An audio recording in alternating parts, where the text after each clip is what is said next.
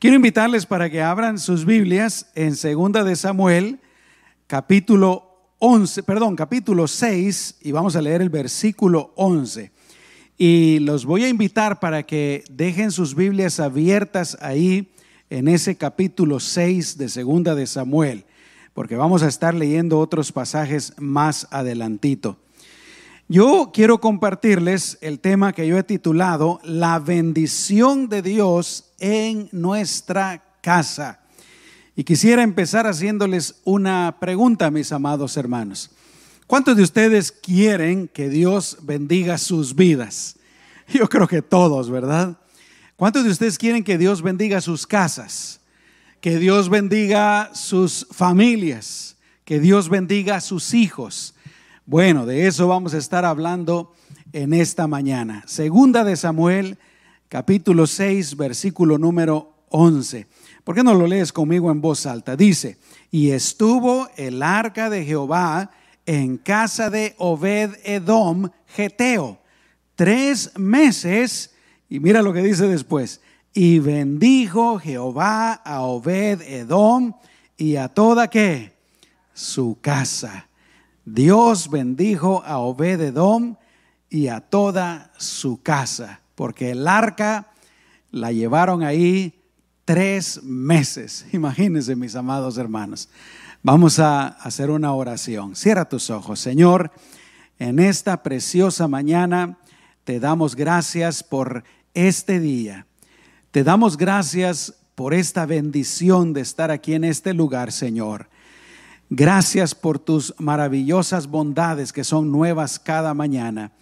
Y desde ya, gracias también por tu palabra. La recibimos, Señor, con un corazón dispuesto, con un corazón abierto, con un corazón, Señor, humilde también. Gracias por hablar a, hablar a nuestras vidas. En el nombre de Jesús. Amén y amén. Pues si queremos que Dios eh, bendiga nuestras vidas, si queremos que Dios bendiga nuestra casa, nuestro hogar, yo creo que la clave está en darle al Señor el lugar que le corresponde. Y vamos a estar leyendo un poquito la historia de lo que estaba pasando en ese capítulo 6 de Segunda de Samuel. Y yo quiero compartirles cinco lecciones que yo he tomado de esta historia de David que tienen que ver pues con la bendición de Dios en nuestras casas, pero también con la importancia de darle al Señor el lugar que a Él le corresponde. La primera lección que quiero compartirles es que el Señor bendice nuestra casa precisamente cuando hacemos eso, cuando le damos a Él el lugar que le corresponde, cuando le damos a Él el lugar que Él merece. ¿Cuántos dicen amén, mis amados hermanos? El otro día me estaba recordando de algo que antes decíamos bastante en la iglesia y que eh, por lo menos yo tenía tiempo de no decirlo, de no pensar en eso, de no eh, escucharlo también. Y es el hecho de que antes decíamos que Dios quiere el trono de nuestro corazón, ¿no es cierto? Dios quiere el centro de nuestro corazón. Y a veces nosotros, ahí está el trono del Señor, pero a veces ponemos otras cosas en el trono que le corresponde al Señor. Puede ser cualquier otra cosa. Pero lo mismo sucede con nuestra casa, mis amados hermanos, con nuestro hogar. El Señor también tiene un trono en nuestro hogar. El Señor también quiere estar en ese lugar prominente. Mejor dicho, debe de estar en ese lugar prominente, debe de estar en ese lugar importante pero a veces no le damos al Señor ese lugar, no le damos al Señor esa posición con nuestras acciones, con nuestra vida en general, con nuestras decisiones. Y aquí en esta historia yo encuentro que David, el rey David, quería hacer lo correcto, él quería darle al Señor el lugar apropiado. ¿Por qué? Porque él quería traer el arca del pacto que simbolizaba la presencia misma de Dios de donde estaba a Jerusalén. Años antes, tiempo antes, lamentablemente los filisteos habían vencido a Israel y habían eh, tomado el arca, habían, se habían llevado el arca con ellos. Así es que ahora David, ya Dios lo ha bendecido, ya se ha fortalecido y él pues tiene en su corazón el deseo de ir por el arca y traerla a Jerusalén. ¿Por qué? Repito, el arca representa a Dios, el arca representa la bendición de Dios. Y David quería darle al Señor el lugar que le correspondía. David no estaba contento de que el arca estuviera lejos, de que Dios no estuviera en el lugar apropiado. Y mis amados hermanos, qué bueno cuando una persona, un creyente, le dicen al Señor, Señor, en mi vida yo quiero que tú tomes el control. En mi vida yo quiero que tú hagas tu voluntad. En mi vida yo quiero que tú estés sentado en el trono. Yo no quiero estar sentado en el trono, Señor. No quiero que nada más ni nadie más esté en el lugar que te corresponde. Aleluya. Dios bendice, mis amados hermanos, a aquellas personas que le aman y que tienen ese deseo profundo de darle al Señor el primer lugar en sus vidas. ¿Cuántos pueden decir amén, hermanos? Dice la palabra del Señor, si tienen sus, sus Biblias abiertas, versículos 1 al 3, dice, David volvió a reunir a todos los escogidos de Israel, treinta mil, y se levantó David y partió de Baalá de Judá con todo el pueblo que tenía consigo para hacer pasar de allí el arca de Dios. Y me gusta mucho lo que dice después, sobre la cual era invocado el nombre de Jehová de los ejércitos que mora entre los querubines. Así es que pusieron el arca de Dios sobre un carro nuevo y la llevaron de la casa de Abinadab, que estaba en el collado, y Usa y Agío, hijos de Abinadab, guiaban el carro. Vuelvo a decir, hermanos, qué hermoso cuando una persona, o tal vez cuando una pareja de esposos, como esposos, o, o una familia entera, ¿verdad? Tienen ese deseo de darle al Señor el primer lugar en sus vidas. Y yo te pregunto en esta mañana, ¿eres tú esa persona? ¿Eres tú esa persona, ese cristiano que para ti lo más importante es el Señor? ¿Eres tú, eh, si estás casado, esa pareja que siempre en tu relación matrimonial está poniendo al Señor en primer lugar, no tus deseos, no lo que dice el mundo, eh, no, no te has desviado ni a izquierda ni a derecha, sino caminas en el camino recto del Señor. O en tu familia, eres tú esa familia que ponen al Señor en primer lugar. Y aquí podríamos preguntarnos entonces, ¿cuál es ese lugar que le corresponde al Señor? Yo creo que la Biblia nos lo dice muy claramente. Primero, el más grande mandamiento que es amar a Dios por sobre todas las cosas. ¿No es cierto, hermanos? Con todo nuestro ser. Jesús dijo, esto es lo más importante. Amarás a Dios. Y él dijo, pues con todo el ser, con todas las fuerzas, con toda la mente, con todo el corazón, con toda el alma, amar a Dios para poner al Señor en primer lugar, hermanos. Ahí empieza, amándole, amándole, amándole con todo lo que somos. Cuando uno ama a alguien, hermanos, y voy a ser más específico, cuando uno ama a Dios, uno quiere honrarlo, uno quiere hacer su voluntad y uno hace su voluntad. ¿Cuántos dicen amén, hermanos? La otra manera de darle el lugar correcto al Señor es lo segundo que dijo Jesús, amándonos unos a otros, amando al prójimo. Hermanos, ¿no es cierto que cómo hace falta el amor de Dios en este mundo? Uno se mete en los medios sociales y lo que mira es pura crítica, lo que mira es puro odio, lo que mira es pura división. Y, hay grupos y personas que se aprovechan de eso y nada más están eh, predicando y hablando para causar más división, más división, más división, más odio. Qué triste, mis amados hermanos. Dios desea que nos amemos unos a otros. Ahí en nuestro hogar, que amemos a nuestro cónyuge, que amemos a nuestros hijos, que los hijos amen a sus padres, que en la iglesia nos amemos unos a otros. Somos hermanos en Cristo, ¿no? Somos el pueblo de Dios, los hijos de Dios. Y la otra manera de darle el lugar al Señor, mis amados hermanos, es siendo verdaderamente cristianos, no solo de palabra. ¿Has conocido a tú a alguien que se dice cristiano, pero que hace cosas que no son de cristiano? Miente, odia a alguien o vive en pecado. No, mis amados hermanos, Dios desea que vivamos en santidad. Esa es la palabra, santidad. Es decir, no participando ni haciendo aquellas cosas que claramente su palabra dice que son pecado. Así, hermanos, por lo menos con esas tres cosas, es como una persona, una pareja, una familia, le podemos dar el primer lugar al Señor, le podemos dar el lugar que le corresponde a Él, amándolo a Él, amándonos unos a otros y viviendo en santidad. El apóstol Pedro dijo, como hijos obedientes, imagínense, como hijos obedientes, no os conforméis a los deseos que antes teníais estando en vuestra ignorancia, sino como aquel que os llamó es santo, sed también vosotros santos en toda vuestra manera de vivir, porque escrito está, sed santos porque yo soy santos.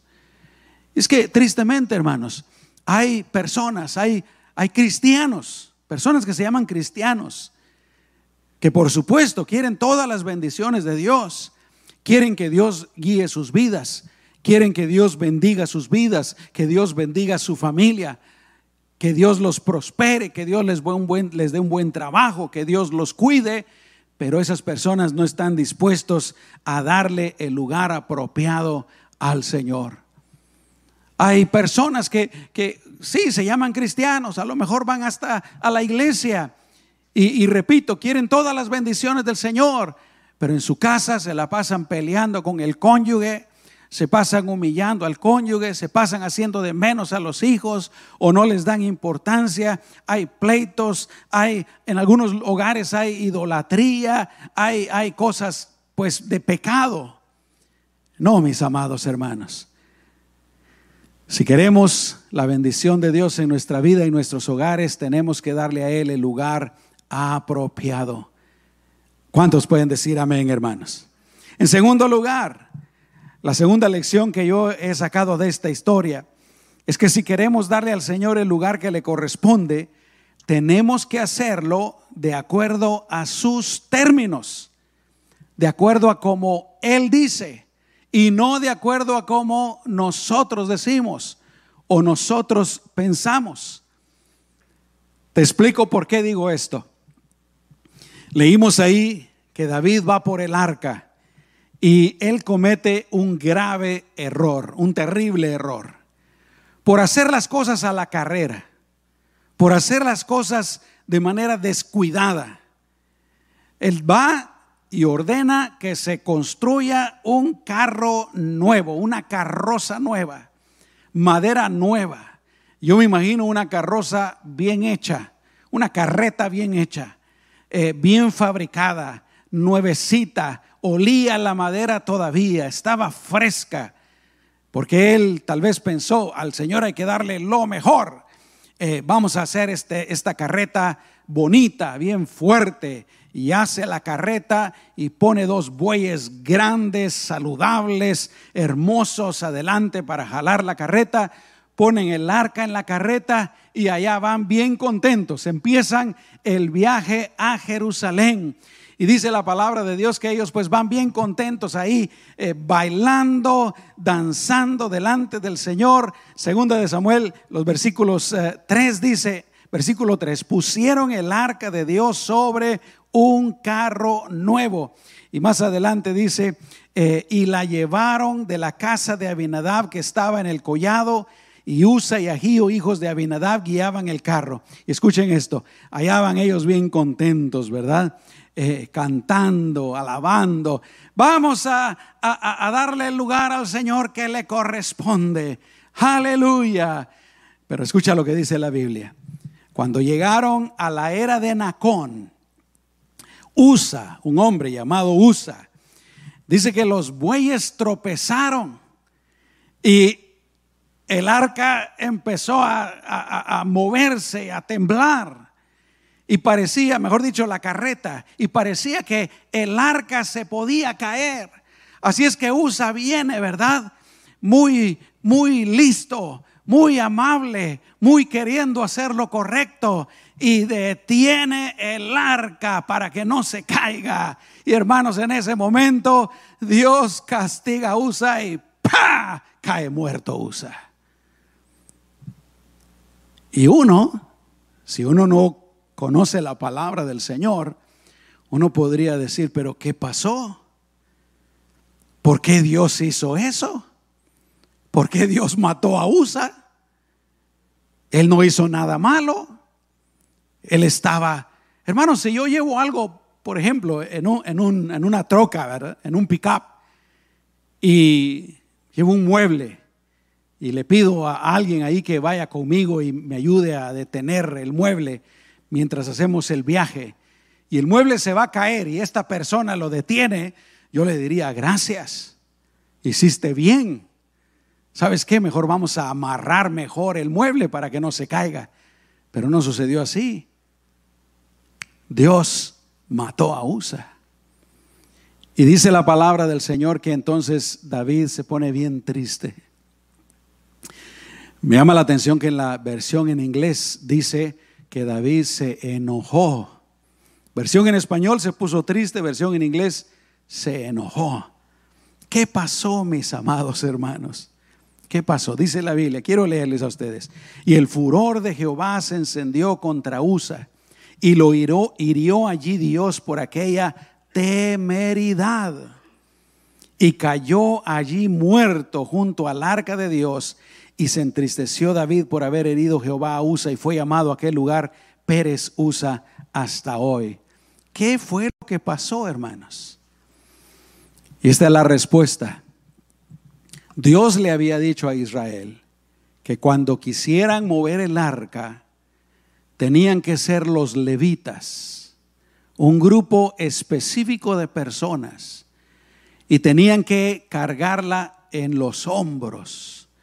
No tenían que ponerla en un carro, en una carreta, por más bonita, por más nueva que estuviera. Y nadie aparte de ellos tenía que tocar el arca.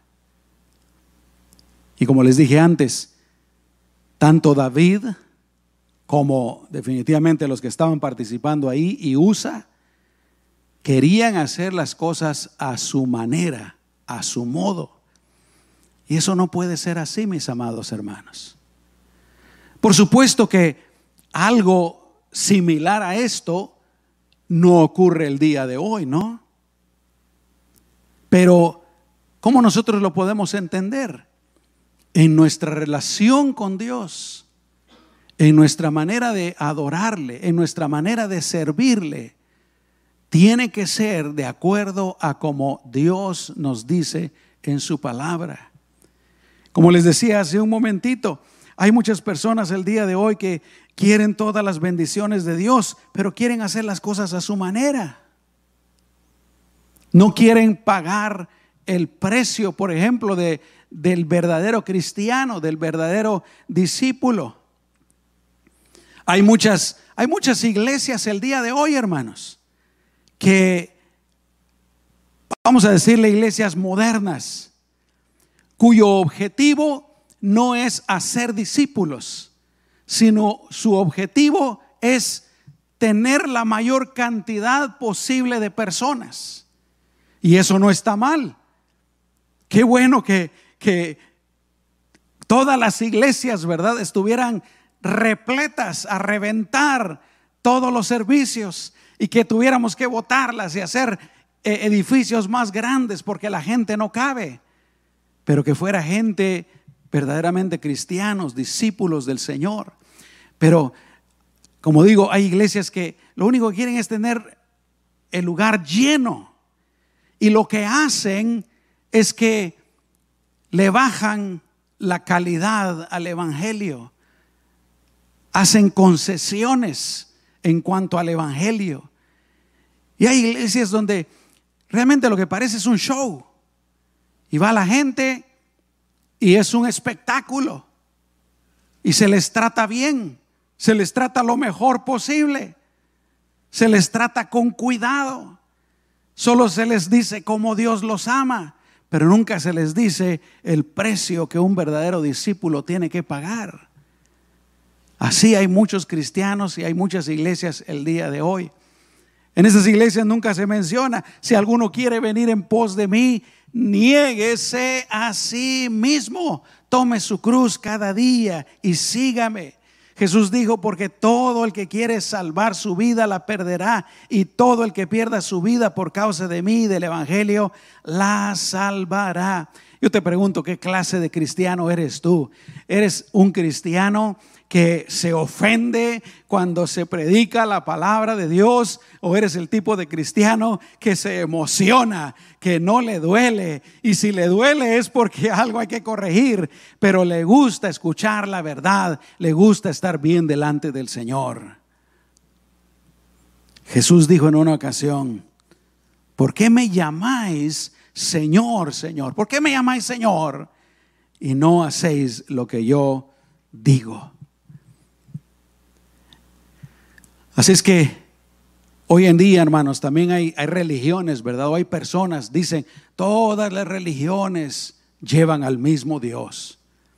Hace poco leí un artículo de alguien que decía, eh, los budistas, tal vez ellos no lo saben, pero realmente están últimamente adorando al Dios de la Biblia.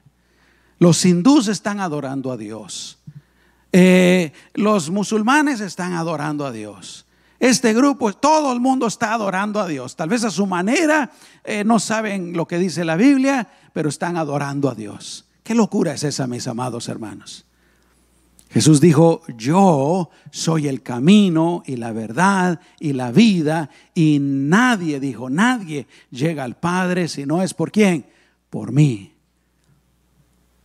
Para ir a Dios, para adorar a Dios, para servir a Dios, para vivir a Dios, tiene que ser a su manera. ¿Cuántos dicen amén, hermanos? Y en la Biblia hay otras instancias de personas que quisieron hacer las cosas a su manera. Ahí en el libro de Éxodo, por ejemplo, se nos cuenta la historia de Nadab y de Abiú, eran hijos de Aarón.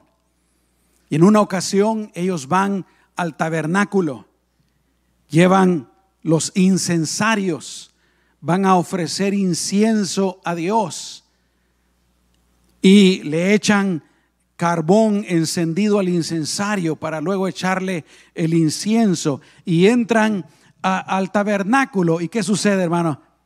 ¡Pam! Caen muertos. y otra vez uno podría preguntarse, pero ¿qué está pasando ahí? Dios está equivocado. Ellos estaban haciendo algo bueno. Lo mismo podría uno decir el día de hoy, ¿verdad? No, la gente está, está tratando de ser buena por sus propios medios. La gente está tratando de hacer lo correcto en sus propias religiones. Están haciendo algo bueno, pero hermanos, eso no es lo correcto. La Biblia dice que Dios les había enseñado que el único carbón que podían usar para los incensarios tenía que provenir del altar que estaba ahí en el lugar santo. Era el único lugar. ¿Y qué hicieron ellos? Fueron a agarrar dice la Biblia, fuego extraño de otro lugar. Hay personas, hermanos, que hoy en día van a la iglesia y le cantan a Dios y dan ofrenda y escuchan el mensaje de la palabra de Dios. Pero allá afuera, en sus casas, viven en pecado, viven en pecado. Algo está contrario a la palabra del Señor. Y no tiene que ser así, mis amados hermanos. Si vamos a poner al Señor en primer lugar y a darle el lugar que le corresponde, tiene que ser de acuerdo a sus, a sus principios, a sus mandatos, a su manera de ser, de acuerdo con la palabra. ¿Cuántos pueden decir amén a eso, hermanos? Aleluya. La tercera lección es que el dar al Señor el lugar que le corresponde es una fuente de alegría y de felicidad. ¿Qué pasó con David, hermanos? Hizo ese intento y todo salió mal. Y cuando dice la versión en inglés que él se enojó, no es que estuviera enojado con Dios porque Dios había matado a ese hombre, él estaba enojado con él mismo, con él mismo, por haber hecho las cosas de una manera equivocada. Él estaba triste por eso. Así es que se esperan tres meses. Llevan el arca de Dios a la casa de este hombre. Y Dios, hermanos, empieza a bendecir a este hombre y a su familia y a todo lo que tiene. Entonces le van con la noticia a David, David, ¿sabes qué está pasando? Dejamos el arca allá en la casa de este hombre, tiene tres meses de estar ahí y Dios lo ha bendecido de una manera increíble. ¿Y qué hace David? No vamos a seguir así, vamos a ir por el arca, vamos a hacer otro intento. Y en esta ocasión hacen las cosas como se debe de hacer, hermanos. Llaman, llaman al sacerdote, llaman a los levitas y hacen las cosas como Dios dice. Y en esta ocasión nadie se muere. y allá van los levitas. Y dice la Biblia que cada seis pasos, uno, dos, tres, cuatro, cinco, seis, se detenían todos y ofrecían sacrificios al Señor. Ahora, cuando se hacen bien las cosas, hermanos, déjenme que les lea, o lo lean ustedes también ahí. Versículos 13 al 15 dice, y cuando los que llevaban el arca de Dios habían andado seis pasos, él sacrificó un buey y un carnero engordado, y David danzaba con todas sus fuerzas delante de Jehová. Y estaba David vestido con un efod de lino. Así David y toda la casa de Israel conducían el arca de Jehová con júbilo y sonido de trompeta. Bien contentos, hermanos. ¿Por qué? Porque le estaban dando al Señor el lugar que le correspondía. Estaban trayendo el arca a Jerusalén. Estaban haciendo lo correcto. Amén. Hermanos, cuando uno le da el lugar al Señor, cuando uno lo pone en primer lugar y cuando uno hace lo, correcto, lo que a Él le agrada, eso es fuente de alegría y de felicidad. ¿Cuántos dicen amén, hermanos? Para nosotros los cristianos, por ejemplo, ir a la iglesia es una alegría. ¿Cuántos dicen amén? Los que no les gusta ir a la iglesia, hermanos, esa ya es una luz roja. Ustedes me entienden porque ustedes están aquí. Algo no está bien con esa persona. Luz roja, luz roja. Pero ir a la iglesia, hermanos, es una bendición, es una alegría. Compartir con los... Dígame, hermanos, si no va uno a la iglesia y sale de la iglesia, ¿y cómo sale uno, hermanos? Sí, sale uno bendecido, sale uno contento, sale uno satisfecho, hasta con más hambre, ¿no es cierto? y qué alegre es ir a comer a algún lugar después de la iglesia. bueno, esa es costumbre de los cristianos, ¿no? Pero qué alegría pasar con, con los hermanos. Hermanos, yo tengo tantos recuerdos, tantas memorias, tantos sentimientos tan agradables del tiempo que yo he pasado en la iglesia, no solo aquí, pero toda mi vida, y el tiempo que yo he pasado con el pueblo del Señor. Amén. Leer la Biblia es una alegría para el creyente. ¡Wow! A mí en la noche cuando me da insomnio, cuando me despierto en la noche, lo que hago es leer la palabra del Señor. Les voy a confesar algo. Esto que les estoy compartiendo hoy fue una madrugada, como a las 3 de la mañana. Abrí la, la Biblia y esta lectura me, me salió. La oración es una alegría también para el que ama al Señor, para el que le da el lugar que a Él le corresponde. ¿Cuántos dicen amén, hermanos? Aleluya. Por el contrario, cuando uno está lejos del Señor, estas cosas son aburridas, son una carga. Cuando el corazón de uno está lejos del Señor, ir a la iglesia y escuchar al pastor otra vez, qué aburrido, se tardó mucho, no le entendí nada de lo que dijo, está muy gordo. Y la Biblia ya no sirve de nada. No, pastor, es que ahora la tengo en el teléfono. Sí, pero ¿cuándo la lees? pero vuelvo a, vuelvo a decir, hermanos, cuando hacemos lo que el Señor nos dice, es una bendición y nos irá bien y tendremos paz y tendremos felicidad en nuestras vidas, en nuestro matrimonio, en nuestro hogar. ¿Cuántos pueden decir, yo lo creo? Amén. La cuarta lección, hermanos, es que cuando le damos al Señor el lugar que le corresponde, entonces como resultado vamos a querer bendecir a las demás personas. Escucha lo que dice la palabra del Señor que hizo David.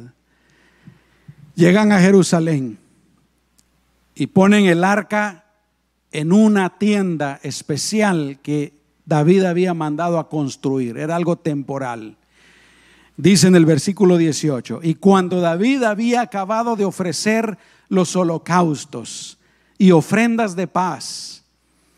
Bendijo al pueblo en el nombre de Jehová de los ejércitos y repartió a todo el pueblo y a toda la multitud de Israel, así a hombres como a mujeres, a cada uno le dio un pan, le dio un pedazo de carne y una torta de pasas, y se fue todo el pueblo, cada uno a su casa. Aleluya. Después de que David termina de hacer lo correcto, él está contento, él está agradecido y bendice al pueblo en el nombre de Jehová y les da un pan, un pedazo de carne y una torta de pasas. Ahora, a mí se me recordó lo, lo que dicen los primeros versículos. Dice que la primera vez que ellos fueron a traer el arca iban 30 mil hombres. Y aquí dice que eh, le repartió a todo el pueblo y a toda la multitud, hombres, mujeres. Quiere decir que aquí, hermanos, no habían 30 mil personas. Aquí había mucho más de 30 mil personas. Y a todos les dio un pan, un pedazo de carne y una torta de pasas. Nosotros, hermanos, cuando ponemos al Señor en primer lugar en nuestras vidas, también el deseo que va a haber en nuestro corazón va a ser ser de bendición para los demás. Primero queremos obedecer al Señor, hermanos. ¿Cuántos dicen amén? Un creyente que no hace lo que el Señor le pide en todas las áreas de su vida, algo no está bien. Se está engañando a sí mismo. No le ha dado al Señor el verdadero lugar que le corresponde. Le dice Señor, Señor, pero no lo obedece. Pero por el contrario, cuando uno lo pone al Señor en primer lugar, repito, uno quiere ser de bendición para los demás. ¿Cómo? Primero, hermanos, uno se convierte en la imagen del Señor, ¿no es cierto? Tú vas a tu trabajo y tú eres la imagen del Señor. Tú eres la luz del Señor. Tú eres un embajador del Señor. Por supuesto, cuando nos comportamos como Él quiere, ¿no? Porque lamentablemente hay cristianos que dicen, bueno, yo voy a hablar de Cristo, pero van al, trabajo y le dicen a todos, eh, ustedes si no se arrepienten se van a ir al infierno. ustedes todos son unos pecadores, yo en cambio soy santo. No, hermanos, es mostrar verdaderamente el amor de Cristo, ¿verdad? Con amor, amabilidad, paciencia, etcétera. Cuando nosotros le damos el primer lugar a Cristo, queremos bendecir a los demás compartiéndoles la salvación. Sabemos que eso es lo más importante. Lo primero que deseamos de los demás es su salvación.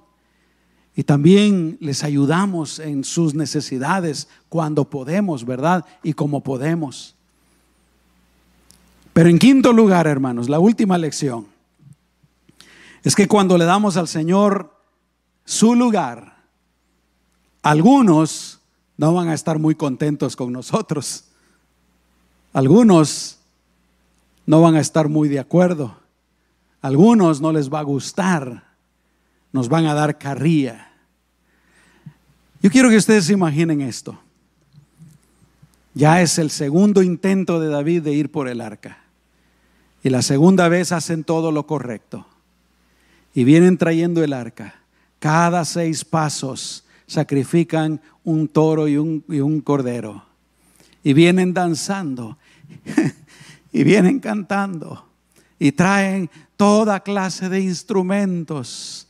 Hermanos, es una fiesta, es una caravana, es una algarabía, gritos de adoración, gritos de acción de gracias, gritos de alegría, de gozo, aleluya. Vienen allá como locos, felices. Llegan a Jerusalén, ponen el arca. David bendice al pueblo, les reparte lo que les repartió. ¿Se imaginan cómo estaba David en ese momento, hermanos? Su corazón estaba inflamado de alegría, de gozo, de, agradecimiento, de contentamiento con Dios, con el pueblo, con toda su vida. Él está súper contento. Y allá va para su casa. Y dice la palabra del Señor. Volvió luego David para bendecir su casa. Miren qué tremendo. Ya ha bendecido a todo el pueblo, ahora va a bendecir su casa. A bendecir a su familia, bendecir su hogar. Pero ¿qué sucede? Por allá arriba, en algún lugar, está una de sus esposas. Y siempre me gusta aclarar esto, hermanos. En aquel entonces tenían esposas, pero no es esa la voluntad de Dios. ¿Cuántos dicen amén? Ni era la voluntad de Dios en aquel entonces. ¿Ok? Pero la cosa está que así era. Y está una de sus esposas, Mical. Y Mical lo mira desde arriba, porque aparentemente él se ha despojado de algunas de sus prendas de vestir. Y ella lo mira y dice, este es mi marido, este es el rey de Israel. Qué triste hermanos cuando una persona se avergüenza de, de algún familiar, ¿no? Cuando hijos se avergüenzan de los padres o, padres de los hijos o esposa o esposo se avergüenza del cónyuge. Y aquí está esta mujer, este, este es. Y él viene bien contento, bien bendecido. Volvió luego David para bendecir su casa y saliendo Mical a recibir a David, dijo, fíjense, con una voz de desprecio, cuán honrado ha quedado hoy el rey de Israel descubriéndose hoy delante de las criadas de sus siervos, como se descubre sin decoro un cualquiera. Fíjese nomás, te has rebajado. Tú no deberías de comportarte así. Tú eres el rey de Israel. Tú deberías de comportarte así, así. A lo mejor ella estaba pensando en su papá, ¿verdad? En el rey Saúl a quien Dios había rechazado, hermanos. Qué triste, ¿verdad? Yo me he dado cuenta que en nuestra vida puede suceder lo mismo, hermanos. Siempre nos vamos a encontrar con personas que estarán en contra de nuestro cristianismo, de nuestra relación con el Señor, de nuestro deseo de servirle, de agradarle. ¿No es cierto, hermanos? A veces es un familiar a veces compañeros de trabajo o algún jefe, a veces nuestros amigos. Hoy día en el mundo, hermanos, en el mundo, yo no sé si ustedes se dan cuenta, pero en el mundo el resentimiento y el desprecio a los cristianos, a la iglesia, cada día está creciendo más y más. La palabra de Dios está cumpliendo delante de nuestros ojos, hermanos. Cristo viene pronto. Él dijo que una de las señales de los últimos tiempos era precisamente esto, la persecución de la iglesia, la persecución de los cristianos. Se está cumpliendo el día de hoy, hermanos. Ahora hay muchos creyentes que les da pena decir que son cristianos, porque algo malo les puede suceder. Hay personas a quienes los han corrido por su fe del trabajo. Pero hermanos, la respuesta siempre va a ser que debemos de escoger, cuando alguien nos desprecia, cuando alguien nos habla mal de nosotros, escoger reaccionar apropiadamente en el Señor y no en la carne. Si David hubiera reaccionado en la carne, hermano, es capaz que le hubiera dado unas dos pescosadas a Mical, ¿no? La hubiera insultado. Pero debemos nosotros, hermanos, reaccionar apropiadamente. ¿Cómo? En primer lugar, no desanimarnos. Cuando alguien nos desprecia por ser creyentes, hermanos, lo primero que vamos a querer hacer es desanimarnos, sentirnos decaídos, sentirnos apachurrados. Y yo les digo, les los he dicho muchas veces, no dejemos que eso nos pase, hermanos. Jesús dijo que cuando alguien nos desprecia, cuando alguien dice cosas falsas en contra de nosotros, dice, somos bienaventurados. Esa gente nos está bendiciendo. ¡Wow! No, que tú eres aquí, que tú eres allá, y porque eres cristiano, dile tú, gracias, me estás bendiciendo. En segundo lugar, hermanos, no hagamos lo que les decía hace un momento, ¿verdad? No tratar de complacer al mundo, no tratar de, de hacer concesiones con el mundo, porque eso es lo que están haciendo muchas iglesias el día de hoy. Con tal de no ofender al mundo, con tal de no estar en contra del mundo, lo que hacen es dejar de predicar la palabra de Dios. Lo que hacen es aceptar cosas del mundo y a un pecado con tal de que la gente esté contenta. Hermanos, el mundo jamás estará contento con los cristianos. No importa si somos eh, eh, eh súper eh, creyentes, conservadores o súper liberales. El mundo lo que quisiera es acabar con nosotros. El diablo lo que quiere es acabar con los cristianos. Hay iglesias el día de hoy donde ya tienen pastores homosexuales, pastores transvestis, mujeres homosexuales, lesbianas también, etcétera. O estas iglesias que les digo, ¿verdad? Que nunca predican la palabra del Señor, nunca hablan de santidad, Nunca hablan de dejar el pecado porque quieren que la gente esté contenta, que no se les vaya. Qué tremendo, ¿verdad? Mis amados hermanos, los creyentes y la verdadera iglesia de Cristo, porque Cristo fue así, tenemos que predicar la palabra de Dios tal y como está en este libro. Se vaya quien se vaya, los que se queden, hermanos, son porque verdaderamente aman al Señor. Más vale tener tres que 100 borrachos y pecadores en la iglesia.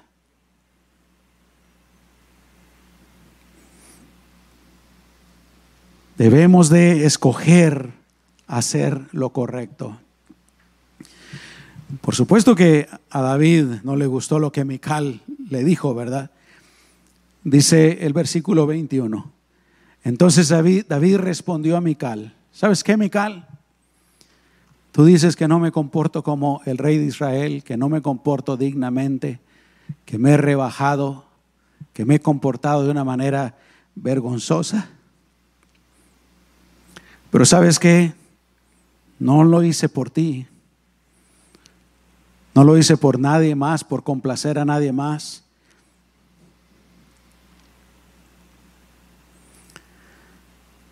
Fue delante de Jehová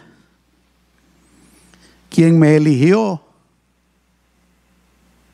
en preferencia a tu padre y a toda tu casa para constituirme por príncipe sobre el pueblo de Jehová, sobre Israel. Por tanto, dice, no solamente voy a hacer esto que estaba haciendo, danzaré, no solamente danzaré delante de Jehová, y aún me haré más vil que esta vez y seré bajo a tus ojos, pero seré honrado delante de las criadas de quienes tú has hablado. Y David no lo dijo aquí, pero él pudo haber agregado, seré honrado delante de Jehová, delante de mi Dios. ¿Por qué? Porque su deseo era agradar a Dios, honrar a Dios. ¿Cuántos dicen amén, hermanos? Así es que debemos de mantenernos firmes. Tristemente, ¿sabes qué fue lo que le pasó a Mical? Se quedó estéril para toda la vida. Nunca tuvo hijos, nunca dio fruto, nunca dio fruto. Hay una tremenda lección para los cristianos, hermanos. Los cristianos que quieren hacer su propia voluntad, que quieren agradarse ellos mismos, que quieren agradar al mundo, las iglesias que quieren agradar al mundo, nunca van a dar verdadero fruto. Yo le pido al Señor que primero Dios, el día que sea el rapto, hermanos, si estamos en la iglesia el domingo, así como hoy, yo le pido al Señor que la mayoría de nosotros nos vayamos, nos, desaparezcamos, que se queden unos dos o tres nada más. Porque así va a ser, hermanos. Así va a ser. Los que andan eh, tibios y fríos se van a quedar. Los que están bien con el Señor, nos vamos a yo primero, Dios, le pido al Señor que la mayoría nos vayamos. Amén. ¿Por qué? Porque creímos en el Señor, creímos en su palabra, porque predicamos la verdad sin tapujos. Amén. Pero quiero terminar con esto, hermanos. Con lo que sucedió la primera vez que David intentó traer el arca. Ya les dije, ¿verdad? Que no pudo por hacer las cosas mal. Murió Usa. Entonces dice David, no, no, no podemos llevar el arca a Jerusalén así como lo estamos haciendo, no podemos hacerlo. Y la llevaron a la casa de este hombre, Obededom. Versículo 10 dice, de modo que David no quiso traer para sí el arca de Jehová de la ciudad de David. Y la hizo llevar David a casa de Obed Edom. Y aquí está. Y estuvo el arca de Jehová en casa de Obed Edom Geteo tres meses. Y bendijo Jehová a Obed Edom y a toda su casa. Tres meses estuvo el arca ahí, hermanos, y Dios lo bendijo. Tanto lo bendijo tanto que todo el pueblo se dio cuenta. Y después, si ustedes leen más adelante, corren a decirle a David, David, ¿sabes qué es lo que está pasando? ¿Sabes lo que, está ocurriendo? Llevamos el arca ya a la casa de Obededón y Dios lo ha bendecido. Aleluya. Su familia está bien, su matrimonio está bien, su, su tierra, su negocio, su trabajo todo está prosperando, está creciendo. Y yo me imagino, hermanos, que debe ser algo tan extraordinario. Tuvo que hacer algo, algo tan extraordinario porque estuvo solo tres meses ahí. Y David dice, no, no, no, no, no. Qué bueno que Dios bendijo a Obededón, pero yo quiero esa bendición para mí y para todo el pueblo de Israel. Qué tremendo, ¿verdad? Vuelvo a terminar con esta pregunta, hermanos. Queremos que Dios bendiga nuestras vidas, queremos que Dios bendiga nuestro hogar, pues démosle al Señor el lugar que le corresponde. ¿Cuántos dicen amén, hermanos? Aleluya. Vamos a orar, vamos a orar. Cierra tus ojos. Yo voy a hacer una oración, hermanos, en donde le vamos a decir al Señor, Señor, yo quiero tu bendición. Yo quiero tu agrado, Señor. Yo quiero que tú me mires con buenos ojos y en esta oración es una oración de compromiso. Le vamos a decir al Señor, yo te voy a poner en primer lugar, Señor, como debe de ser. Amén. Si tú quieres eso, yo te animo para que repitas esta oración después de mí, ahí donde tú estás. Dile al Señor, Señor Jesús, gracias por esta palabra, Señor. Tú bendijiste, Señor, la vida de Obededón. Tú bendijiste, Señor, a David. Tú bendijiste Bendeciste, Señor, a toda la nación de Israel. Porque cuando uno te da a ti la prioridad que te corresponde, Señor, cuando uno verdaderamente te pone en tu trono, Señor, tú derramas tu bendición sobre aquella vida, sobre aquel matrimonio, sobre aquella casa, Señor, sobre aquel hogar. Y Señor, yo quiero tu bendición. Díselo con todo con toda confianza. Dile, yo quiero tu bendición. Yo quiero la prosperidad que tú puedes dar, Señor. Yo quiero la protección, el cuidado que tú puedes dar. Y es por eso, Señor, que en esta mañana yo tomo la decisión de darte a ti el lugar que te corresponde. Primero en mi vida, Señor. Voy a apartarme de todo aquello que no te agrada. Especialmente si hay pecado en mi vida, voy a dejar el pecado, Señor. Voy a vivir en santidad. Y te voy a amar a ti, Señor, con todo mi ser, con todas mis fuerzas. En mi vida tú vas a tener el primer lugar, Señor. En mi casa tú vas a tener el primer lugar, Señor.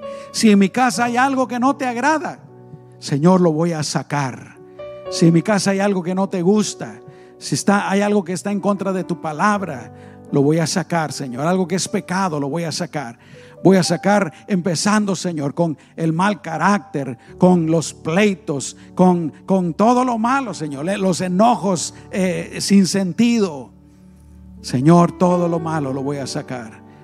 Voy a, poner amor, voy a poner comprensión, voy a poner buena comunicación en el nombre de Jesús. Señor, te voy a dar a ti el lugar que te corresponde en mi vida, en mi matrimonio, en mi familia, Señor, en mi casa. Y por qué no, en mi trabajo también, en el negocio también, en la calle también, donde sea que esté, Señor en el nombre poderoso de Cristo Jesús. Y desde ya, Señor, yo te doy gracias por tu bendición, por tu cuidado, por tu protección. En el nombre poderoso de Cristo Jesús. Amén y amén.